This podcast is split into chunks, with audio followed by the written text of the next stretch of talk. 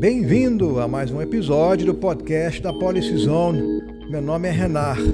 Aqui falamos sobre debate online de políticas públicas com quem está à frente dessa conversa. Nosso convidado de hoje é o Michel Coforado, PhD em Antropologia do Consumo e sócio-diretor da agência Consumoteca, uma boutique de conhecimento sobre o consumidor na América Latina. E é claro que o foco da nossa conversa de hoje é o consumidor, não somente de produtos e serviços, mas o consumidor de valores e ideias. Porque na hora de vender uma ideia ou conceito nas redes sociais, melhor saber quem é o consumidor. O Michel vem do marketing e da antropologia e traz uma perspectiva única para a nossa conversa, pois o debate de políticas públicas se tornou público nas redes sociais. E para participar, temos que entender o cidadão como um consumidor de ideias e conceitos. Vem comigo que essa conversa é boa. Então, olá, Michel, tudo bom? Prazer ter você aqui com a gente. Mais um episódio do podcast da Policy Zone. Essa é uma conversa que eu já queria ter há muito tempo. Ah, Estou super feliz que você está aqui, aqui com a gente para falar um dos meus temas favoritos, que é, que é o marketing de ideias. E você é, é expert no assunto, então acho que a gente vai ter uma conversa super interessante aqui.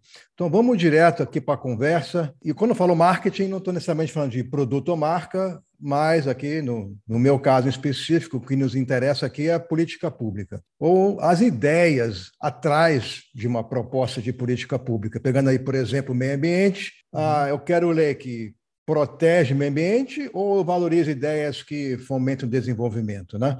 Uhum. Nas redes a gente tem post, meme, comentários de influenciadores, vídeos políticos, até campanha para convencer o cidadão de que a ideia por trás de uma proposta A é melhor do que a ideia atrás da proposta B. Uhum. Já temos aí o conceito, por exemplo, de marqueteiro, né? um marketing para produto, depois veio um marqueteiro político, de campanha política, mas eu não vejo nada do marqueteiro de política pública. Você traz um olhar externo a essa questão, com um foco enorme no, no consumidor. Então, para começar aqui nossa discussão, se existe debate nas redes sociais, ah, e debate entre aspas aqui, conversa sobre política pública ou proposta de política pública nas redes, está cheio. Mas eu não vejo o marqueteiro de políticas públicas como algo realmente consolidado no Brasil, como a gente vê aqui nos Estados Unidos. Por quê? Renato, primeiro queria te agradecer aqui por ter me convidado para esse bate-papo. A última vez que a gente sentou já faz um tempinho.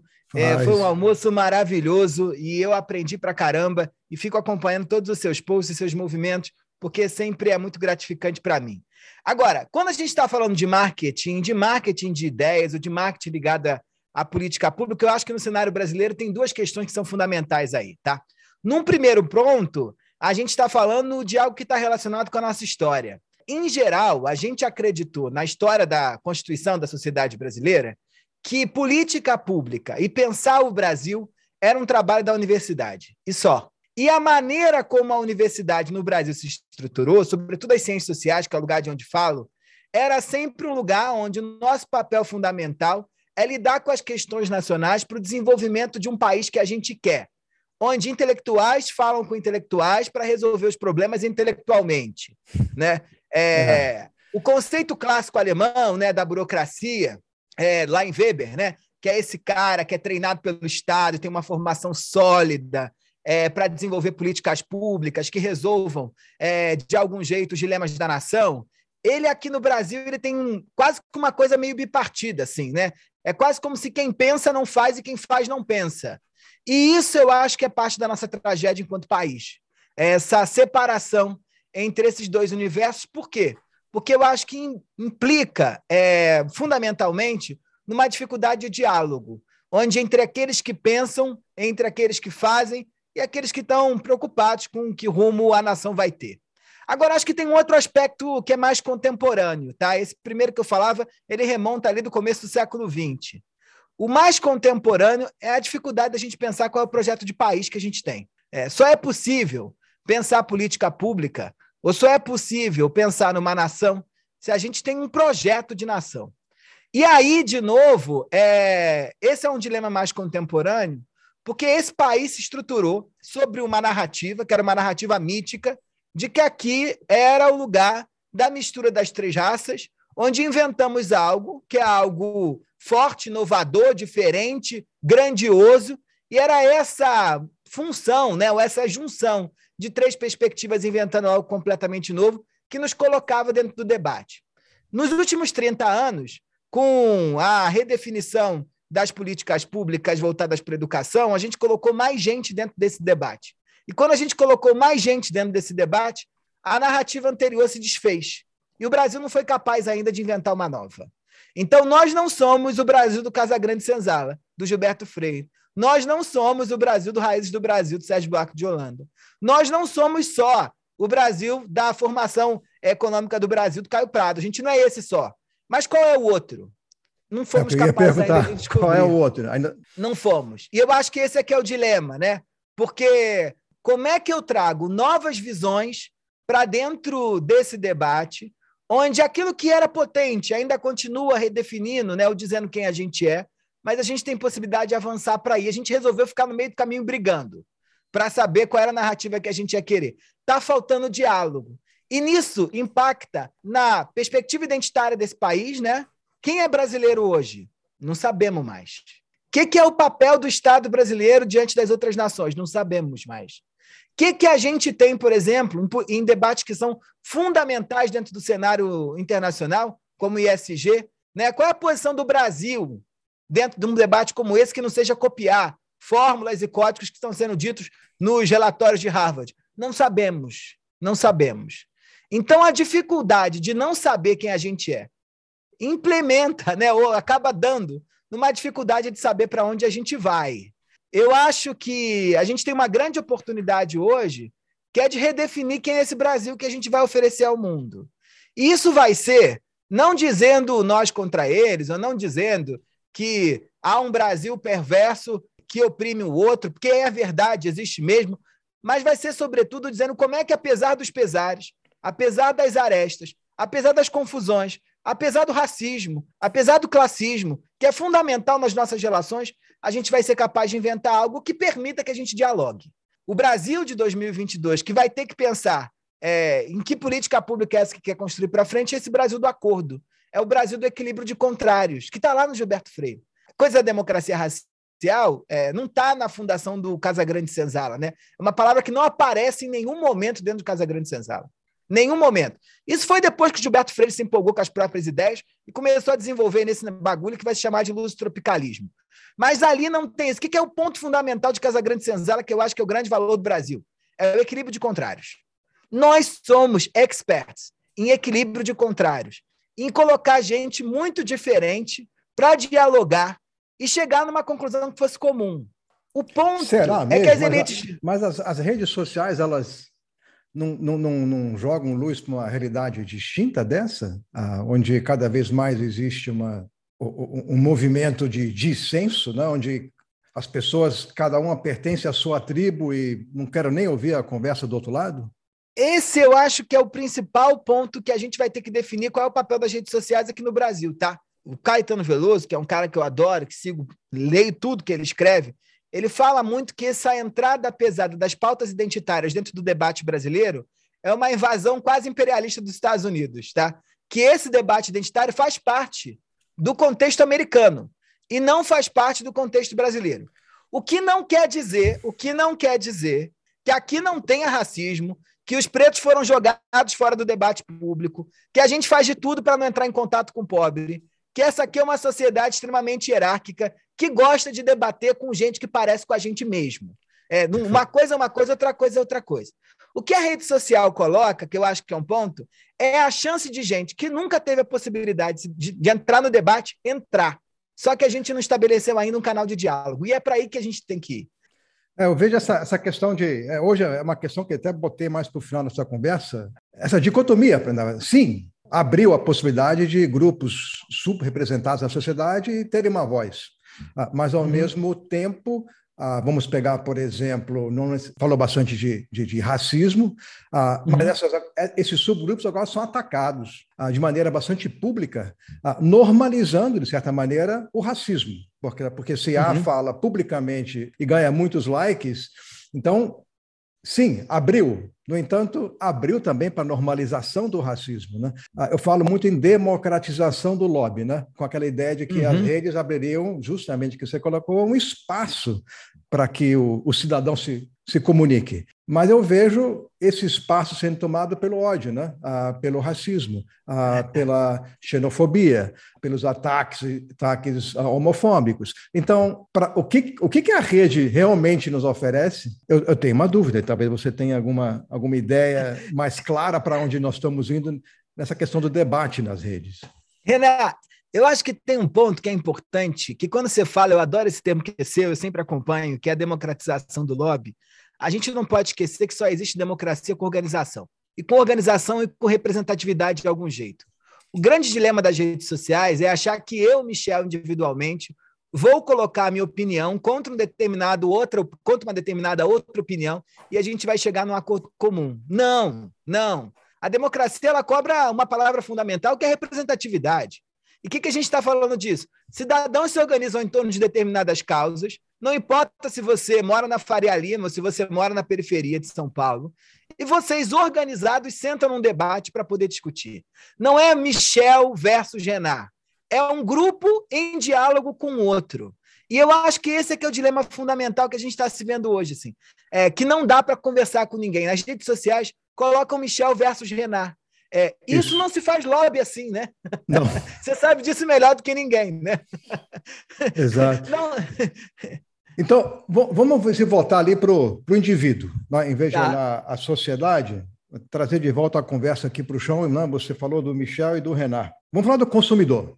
Vamos assim, tá. voltar, voltar um pouco para a ideia aqui do, do marketing. E, e, e no meu livro da maneira que eu penso, eu, eu vejo né, o, o, consumidor como dois: né, o consumidor de produtos e, e serviços, ah, e outro que consome ideias. Eu chamo ele de o, do cidadão, né, o cidadão consumidor. E, e marcas hoje, né, elas, elas acabam que acho que reconheceram essa realidade, né, que, o, que, que o cidadão hoje consome produtos e conceitos e ideias, né, e, e começa a se posicionar sobre temas como comunidade LGBTQIA+ ou a questão da igualdade racial, como já falamos aqui um pouco. Né? Você usa a antropologia para entender o comportamento do, do, consumidor. E a minha pergunta para você é, então, quem, quem, são esses consumidores e até onde vai essa sobreposição entre o consumidor de produtos e serviços e o consumidor de valores, principalmente em uma sociedade polarizada que nem o Brasil?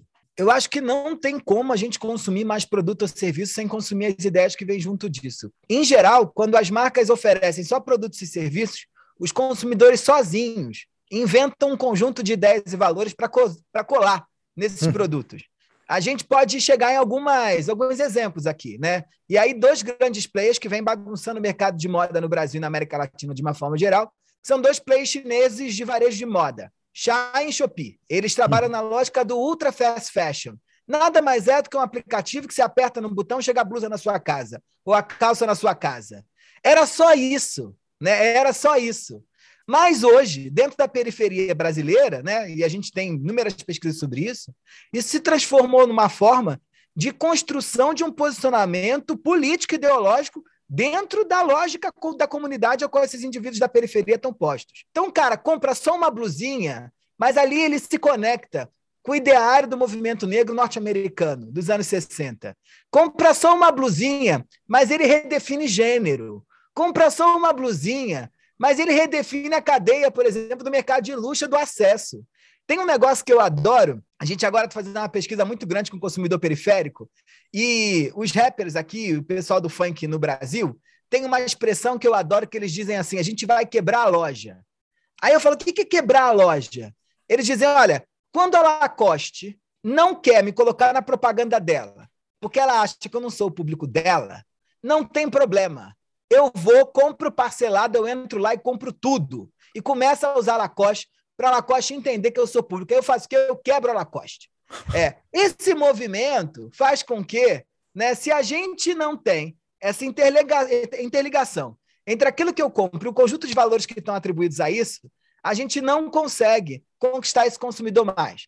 E se você abre uma brecha de achar que você só vende um produto ou serviço, o consumidor ele enfia um conjunto de valores ou um conjunto de ideias na tua marca. Então é importante que as marcas entendam que não tem mais como separar. É óbvio que quando você está precisando só é, de uma caneta para escrever no papel, você muitas das vezes acha que só está indo ali comprar uma BIC. Mas agora é um caso importante aqui no Brasil, né? O presidente da República anda com a BIC para cima e para baixo.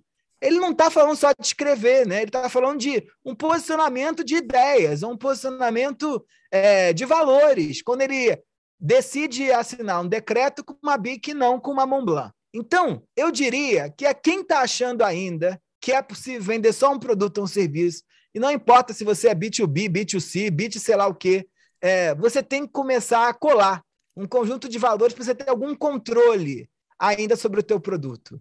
Du duas ideias que, dizer, que me fascinam, que realmente não tinha pensado antes, né? que é o, é o consumidor forçar uma empresa e sua marca ah. a assumirem valores. Isso, Isso aí ah. acho que fantástico. Agora, uma pergunta para você que acha algo bastante normal aqui nos Estados Unidos e ainda não chegou muito no Brasil. Aqui existe retaliação. Quer dizer, quando hum. uma marca assume um, um posicionamento político, uh, ou assume um posicionamento sobre um tema social, mas que hoje virou político, o poder público retalia essas empresas e, e deixa claro que se uma empresa A ou B assumir posicionamentos a favor, por exemplo, da comunidade LGBTQIA+, o, o poder público vai retaliar. Ah, financeiramente, ah, não o consumidor, mas o poder público. E várias vezes, obviamente, o, poder, o consumidor faz a mesma coisa. Como é que empresas resolvem essa, este problema? Ah, e você vê isso acontecendo no Brasil? Poder público retaliando empresa, é, não. É, é um, nos últimos anos a gente tem visto, né? Porque os empresários foram declarando um pouquinho mais suas preferências, mas em geral eles declaram sempre as preferências em relação ao governo, né? Eles são sempre pró-governo. É isso vem por conta. Isso acho que vem por conta da maneira como a gente fez aquilo que o Florestan Fernandes vai chamar de revolução burguesa, né? É, no Brasil, o capitalismo foi inventado de braço dado é, com o Estado. É. Então, o Estado é o poder econômico e o poder econômico é o Estado né? Aquela clássica piada que se conta aqui, sobretudo em tempos de Lava Jato, onde os empreiteiros chegavam na inauguração de um novo, é, na posse de um novo é, governador, presidente, e diziam: presidente, seja bem-vindo, né? A gente já estava aqui. E eles já estavam mesmo, né? Então, esse movimento agora que a gente está vivendo agora, tá a famosa Carta da Democracia, é, hum. que foi posta aí, né? Movimento iniciado pela USP para tentar cobrar de algum jeito que as instituições se mantenham, apesar dos solavancos da, da eleição, é, boa parte do empresariado brasileiro preferiu não se posicionar. Preferiu não se posicionar. Há uma entrevista nessa semana passada do Abílio Diniz dizendo que em prol do Brasil ele é neutro. Ele não é nem Lula, não é nem Bolsonaro. É, e, por outro lado, os banqueiros que se posicionaram foram fortemente criticados pelo presidente da República. Então, é, isso aqui não funciona muito. Agora, o que, que a gente tem visto nos últimos tempos a, é, com muita força acontecer? É o posicionamento do consumidor sobre determinadas empresas. É, isso a gente tem visto, que é um movimento que os americanos vão chamar de boycott, né? que é o boicote via compra. Eu não compro determinada marca por conta do posicionamento político dessa empresa ou compro por conta do posicionamento político dessa empresa. Isso eu acho super rico, porque isso valoriza uma junção daquele conjunto de coisas que a gente via falando na pergunta anterior, que é a junção da minha necessidade de comprar um produto com a necessidade de comprar uma ideia eu comprar um valor. É isso que é o consumidor cidadão. E esse consumidor cidadão, ele tem muita importância no momento onde a política tradicional ela não tem mais a força que ela tinha 30, 40, 50 anos atrás. Então, é, se eu posso, se eu posso, né, acreditar que o meu voto, que eu só vou lá de dois em dois anos, ou de quatro em quatro anos, para marcar minha posição, se eu decido comprar uma marca que não teste em animal, que é algo que é muito forte no Brasil, isso é política. Se eu decido comprar uma marca que não apoia né, as políticas públicas de um governo que eu não concordo, isso é política. Se eu decido, passo na porta de uma loja e não entro, porque eu não concordo com a visão de mundo do dono dessa empresa, do CEO dela, isso é política pra caramba. Isso tem crescido no Brasil. Isso tem crescido no Brasil. Então, hoje eu vejo ah, uma das empresas que mais aparece nesse, né, se posicionando abertamente sobre esses temas e são bastante atacadas por conta, aquele hashtag quem lacra não lucra, ah, é, por exemplo, o Magazine Luiza né? e, e a Luiza Trajano. Né? Como é que você vê esse movimento? Né? Porque hoje a, a Luiza Trajano é, é, é, vista internacionalmente como modelo do ativismo corporativo no Brasil. E eu tendo a concordar. Acho que hoje, mais é. do que Natura, por exemplo, é, ela, ela, vai lá e se posiciona. É modelo? Como é que você vê a estratégia do Magazine Luiza? Eu acho que é modelo, dá resultado. A lacração da, da Luísa Trajano lucra. A gente viu isso muito bem, mas eu acho que não é para todo mundo. Porque para você assumir um ativismo político como a Luísa Trajano assume, sem cair em nenhum lado, você tem que ter uma habilidade que poucos têm. E a Luísa Trajano, que começou com uma lojinha no interior de São Paulo e virou uma das mulheres mais ricas do Brasil, provou para todo mundo que ela tem. Então, esse tipo de ativismo político eu acho que ele é importante, ele dá resultado, mas ele não é para todo mundo. Cobra uma habilidade política que boa parte dos CEOs brasileiros não tem. Verdade. E aí eu acho isso um grande desafio, né? O ponto que eu acho que é muito importante é que ninguém duvida de que dá resultado. Eu falava isso durante a pandemia. O Magazine Luiza doou pouco na pandemia. Nos primeiros meses, eles fizeram um trabalho importante ali de dar um conjunto de respiradores para algumas cidades. Mas a Luísa Trajano estava todo dia na televisão, falando: gente, olha, tem que fechar mesmo. Gente, não vou mandar ninguém embora. Gente, a gente precisa se organizar para fazer a vacina. Por mais que as ações práticas e pragmáticas da empresa não fossem tão potentosas, como aconteceu uhum. com outros grupos como Ambev e Natura, a imagem que o Brasil teve é que a dona Magazine e a, a dona Luísa Trajano e a Magazine Luiza fizeram um trabalho brilhante na proteção dos brasileiros durante a pandemia e isso impulsionou as vendas. E, mas isso eu acho que é uma habilidade para poucos. Agora, é, por que, que eu acho que é uma habilidade para poucos? Porque ela defende causas e consegue não defender partido.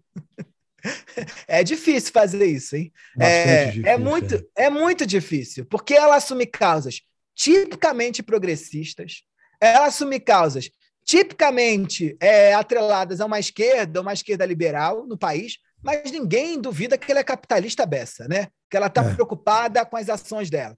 Então, essa habilidade de andar no meio cobra uma habilidade política dos grandes líderes que não é comum, não é comum. Sobretudo enquanto a gente está pensando que quem vira grande líder está preocupado com o jogo político interno dentro do jogo da corporação. E para virar a Luísa Trajano, você tem que jogar bem dentro das quatro paredes da tua empresa, junto com o conselho, mas tem que jogar bem fora também. E eu não sei se os líderes brasileiros estão preparados para isso. Não, não, não vejo. Inclusive aqui são os CEOs, muitas vezes, que são os porta-vozes desse, desses temas sociais. Né? E quando eu vejo um CEO se posicionando no Brasil, normalmente, que você colocou, é desastre. É, é um desastre. Não sei se você acompanhou quê, a questão do, do Bradesco, claro. do famoso Segunda Sem Carne, uhum. e, e, onde em 24 horas eles tiraram a campanha do ar, ah, e a carta do CEO foi assim escrita num português de 30 anos atrás, quer dizer, era uma carta para o Itamaraty, não era uma carta para a sociedade. Ficou mal na fita para todo mundo, né? É, e, Renato, sabe qual é o principal dilema? Que, mais uma vez, é algo que não acontece dentro da sociedade americana, que acontece no Brasil. Um CEO nos Estados Unidos vive nos Estados Unidos. Um CEO brasileiro não vive no Brasil. Hum. E por que, que ele não vive no Brasil? Ele tem um CEP brasileiro, ele tem um apartamento no Brasil, mas o Brasil que ele vive não é o Brasil real. Então, claro. é, ele vive, ele mora na bolha. A gente não pode esquecer que o grande desafio das grandes organizações que falam para o público amplo, né, que fala para a massa, é lidar com um país que 50% das pessoas vivem com menos de 436 reais, como diz o IBGE.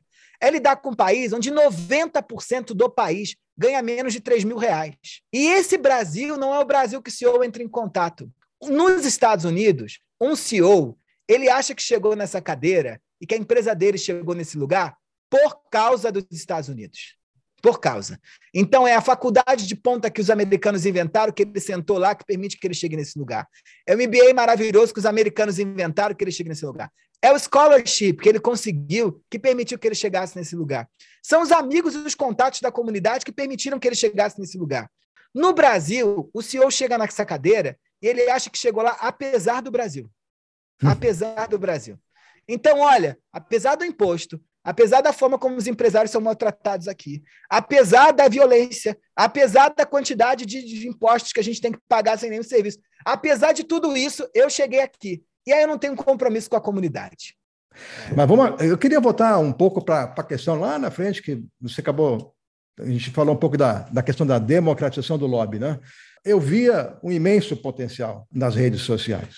Ah, só que agora realmente vira esse debate agressivo. Gosto de uma palavra que vou roubar de você, caótico, né? Tem o teu Caoscast, então, para quem aí está gostando dessa conversa, vai, vai assistir ao Caoscast do Michel, que as conversas lá são, são fantásticas. Temos as fake news. O que, que, eu, que, que eu penso? Que de vez em quando o, o, o, debate online, se puder chamar de debate, vai passar a ser inconsequente. Ah, esse é um medo que eu tenho. Né? Porque agora você tem bot dando like, você tem likes e comentários simplesmente porque um influencer postou, mas aqueles comentários não têm laço, né? A pessoa não vai, não é porque eu realmente acredito naquela, naquela ideia, naquela causa, né? Ou é o contrário, né? Ah, em, em, que a própria natureza das redes sociais vai levar a soluções radicais, porque uma ideia viralizou de forma a inundar a percepção da sociedade.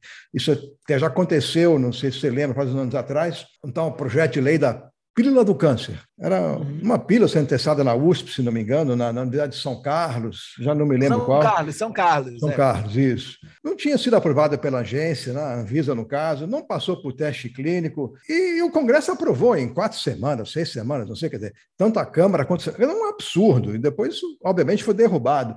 Mas essa ideia inundou. Então, eu fico debatendo. É inconsequente? Ah, vai virar um, algo radical e a sociedade move e aprova leis que não fazem o mínimo sentido, porque não houve um debate sério. Com a sua cabeça de marketing, com o seu entendimento do consumidor, usando a antropologia, né? como é que a gente se comporta nas redes, qual é a relevância? Para onde a gente está indo? Eu sei que estou pedindo um olhar para frente, mas acho que você tá, acho que você tem aí com certeza uma ideia para onde nós estamos indo com essas conversas nas, nas redes sociais? Eu gosto muito de uma autora americana. Ela tem um nome japonês, eu não vou lembrar. Ela foi, durante muito tempo, editora da New Yorker, e ela escreveu um livro que se chama O Fim da Verdade. Ela fala que as redes sociais, de certa forma, alargaram tanta as múltiplas possibilidades de visão sobre a realidade que a gente preferiu ficar com as versões do que com os fatos. E eu acho que esse é o principal dilema que a gente vai ter que se debater para construir de algum jeito alguma blindagem diante desse movimento que você aponta. Eu e você adoraríamos que tivesse uma pílula para o câncer, como eu e você adoraríamos que lá no começo da pandemia tivesse um remédio milagroso, antiviral, que permitisse que todo mundo pudesse tomar e sair na rua como se nada tivesse acontecido. Mas não tem. E a rede social, né, de certo modo, ela acaba permitindo que qualquer versão seja fato. E mais do que isso, que qualquer um se agarre à sua própria versão para continuar existindo. É, isso é seríssimo. Isso é seríssimo por quê? Porque se eu tenho minha versão sobre o real, você tem sua versão sobre o real, a gente não pode ter diálogo, porque a gente não consegue conversar. Se eu acho que isso aqui é uma caneta e você acha que isso aqui é um lápis, e a gente, ao invés de ficar discutindo o que, que a gente faz com isso, a gente fica agarrado se é lápis ou se é caneta, a gente não consegue interagir e construir sociedade. Isso eu acho que é um aspecto central para a gente começar a olhar para cá né? Que é, apesar das múltiplas visões, elas são ricas, quanto mais gente com história diferente, propondo novidades para o mundo, o mundo fica mais rico e melhor. A gente não pode esquecer que há um conjunto de fatos e um conjunto de realidades que a gente precisa levar em consideração para manter o debate público ativo, porque senão ele se desfaz assim, ó, rápido, né? E é impossível a gente entrar em contato com os outros e construir algo em comum. Então, o principal ponto, é, para ir fechando a tua pergunta, é que é, só é possível a gente se valer da potência que a rede social tem de conexão com outro, outros diferentes, com outras mentalidades, com outras visões de mundo, se todo mundo, quando entrar no WhatsApp, no Facebook, no Instagram, no TikTok, entender: olha, rapaziada, apesar da dancinha, apesar do post, apesar dos filtros, há algo que é o real. Então, eu acho que os agentes públicos, as grandes organizações e os grandes formadores de opinião tem um papel importante de estabelecer esses pilares do que é o real, de pontuar né, que é, doença é doença, ciência tem um papel importante nesse lugar. Os intelectuais têm um papel importante nesse momento. Os grandes pensadores precisam voltar ao debate público, porque é só assim que a gente vai chegar no acordo. Olha, as quatro linhas são essas. Daqui para dentro, a gente pode discutir e pensar muito. Daqui para fora não dá, porque aí é papo de doido. Então, esse limite que está faltando agora. É, eu, não sei se você ouve um podcast muito bom, o cara escreve para o New York Times e tem um podcast, é Ezra Klein. E ele uhum. tem falado muito recentemente sobre o, o, papel das redes sociais, o impacto que tem na democracia e, e no debate. Que realmente argumenta que a, as redes sociais, como, como meio, ah, como a televisão também o fez, definem o debate. Porque as redes, elas pegar um Twitter, por exemplo, acaba que ela, ela força o embate. Eu cada vez me pergunto mais ah, se existe espaço para melhorar o debate ou não, num sistema que não incentiva uma melhora necessariamente. O, o embate nem me preocupa, não, Renato, de verdade. Ah. Eu acho que é, é óbvio que é, fica chato para caramba quando você entra no lugar das pessoas que estão sempre brigando. Eu acho que esse, mas eu acho que antes, quando a gente parava na porta da banca de jornal, via lá o jornal pendurado e lia uma matéria, você puxava conversa com outro para saber a opinião dele, vocês entravam ali numa conversa também. O que, uhum. que me preocupa mais nas redes sociais são as bolhas. Eu acho que esse é o principal problema porque você começa a fazer um pacto narcísico. É, e não há sociedade sem, o, sem a convivência com a diferença. Não há sociedade sem um embate com diversos pontos de vista. Não há sociedade sem você lidar com alteridade. E o grande problema, quando a gente entra numa rede social, seja ela como o Instagram, o Facebook e o Twitter fazem, que é trabalhar o algoritmo para te colocar dentro das suas próprias bolhas, mas mais grave ainda, seja como o TikTok faz, né, que te apresenta só conteúdo, não que a sua bolha gosta, mas só que você gosta. É, sem conexão com ninguém no entorno, só você, com um algoritmo poderoso fazendo isso, Aí você começa a esfacelar esse negócio que é o que mantém a gente unido, que é o tecido social, que é a sociedade. Uhum. Então, o problema para mim, quando a gente está falando inclusive de democratização de lobby, é quando você esfacela o tecido social, você não deixa mais existir sociedade. Eu acho que é esse o dilema que as redes sociais colocam para a gente hoje. É, uhum. é muito melhor quando a gente, diante de uma questão polêmica, e as questões são cada vez mais polêmicas, eu diria mais, elas são cada vez mais híbridas. E quando eu falo de híbrido, não tem mais o assunto que é só do pessoal da, do agro, ou só do pessoal da ciência, ou só do pessoal da religião, ou só do pessoal da economia. É tudo assunto de todo mundo. Né? Se a gente pensar, por exemplo, na questão do aborto, que é uma questão central nos Estados Unidos agora, nesse momento, é um problema da igreja? É também. É um problema da ciência? É também. É um problema das mulheres? É também. É um problema dos conservadores? Pode ser. Agora, qual é a possibilidade da gente chegar num lugar que seja comum, assim, né? Ou plausível para todo mundo? É botando todo mundo para sentar na mesa, é as mulheres botarem o ponto de vista delas, é a religião colocar o delas, é a gente definir o que, que, é o real nesse momento.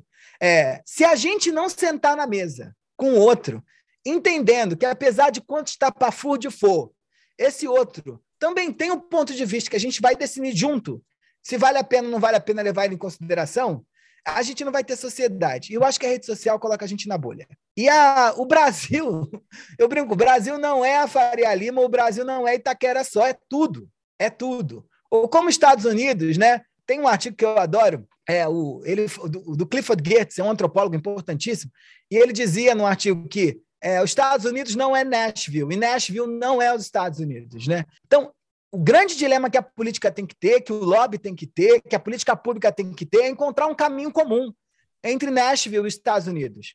É encontrar um caminho comum entre a senhora que está quebrando coco no interior do Brasil e a Faria Lima. E eu acho que isso é possível se a gente democratizar o lobby, se a gente construir diálogo, se a gente se entender.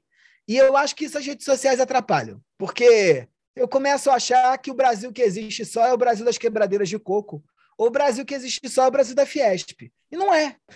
Então, só para fechar aqui, algo que pedi aqui para você. Eu coleciono campanha, campanhas online. Vamos voltar para as redes aqui, campanhas digitais, né?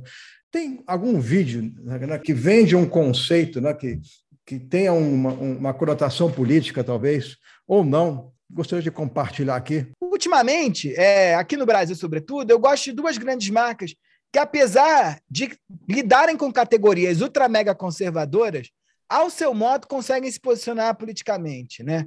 Uma delas, eu acho que é o Boticário, é, que é uma marca que está imbricada dentro do cenário nacional com dois territórios de difícil ruptura, que é o território da família e do amor e é o território do presente, é, de troca de presentes. E o Boticário, no, nos últimos anos, tem apostado no Dia dos Namorados de maneira sutil, para não afetar a família tradicional brasileira, mas com um posicionamento muito claro, com novas formas de relacionamento, como também pilares fundamentais da construção do amor.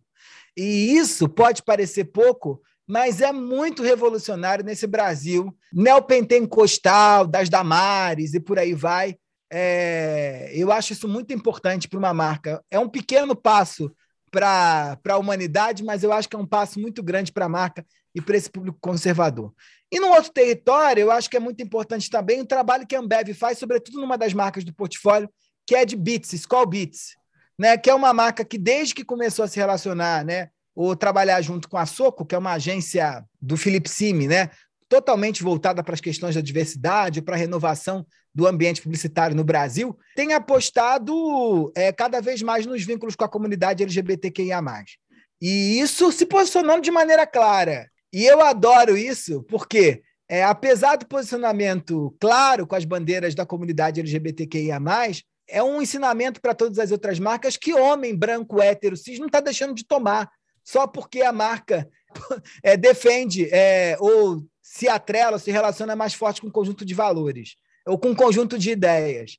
Então, o território da bebida, que em geral era um território fortemente masculinizado, até pouco tempo atrás a gente via mulheres gostosas andando de biquíni na praia, às sete da noite na televisão, como se isso fosse normal. Fazer esses pequenos deslocamentos, eu acho que é política beça, porque sem precisar é, defender ser republicano, democrata, petista ou pecano, o que for, é, consegue construir uma visão de política de mundo muito clara. Michel, adorei na sua conversa, viu?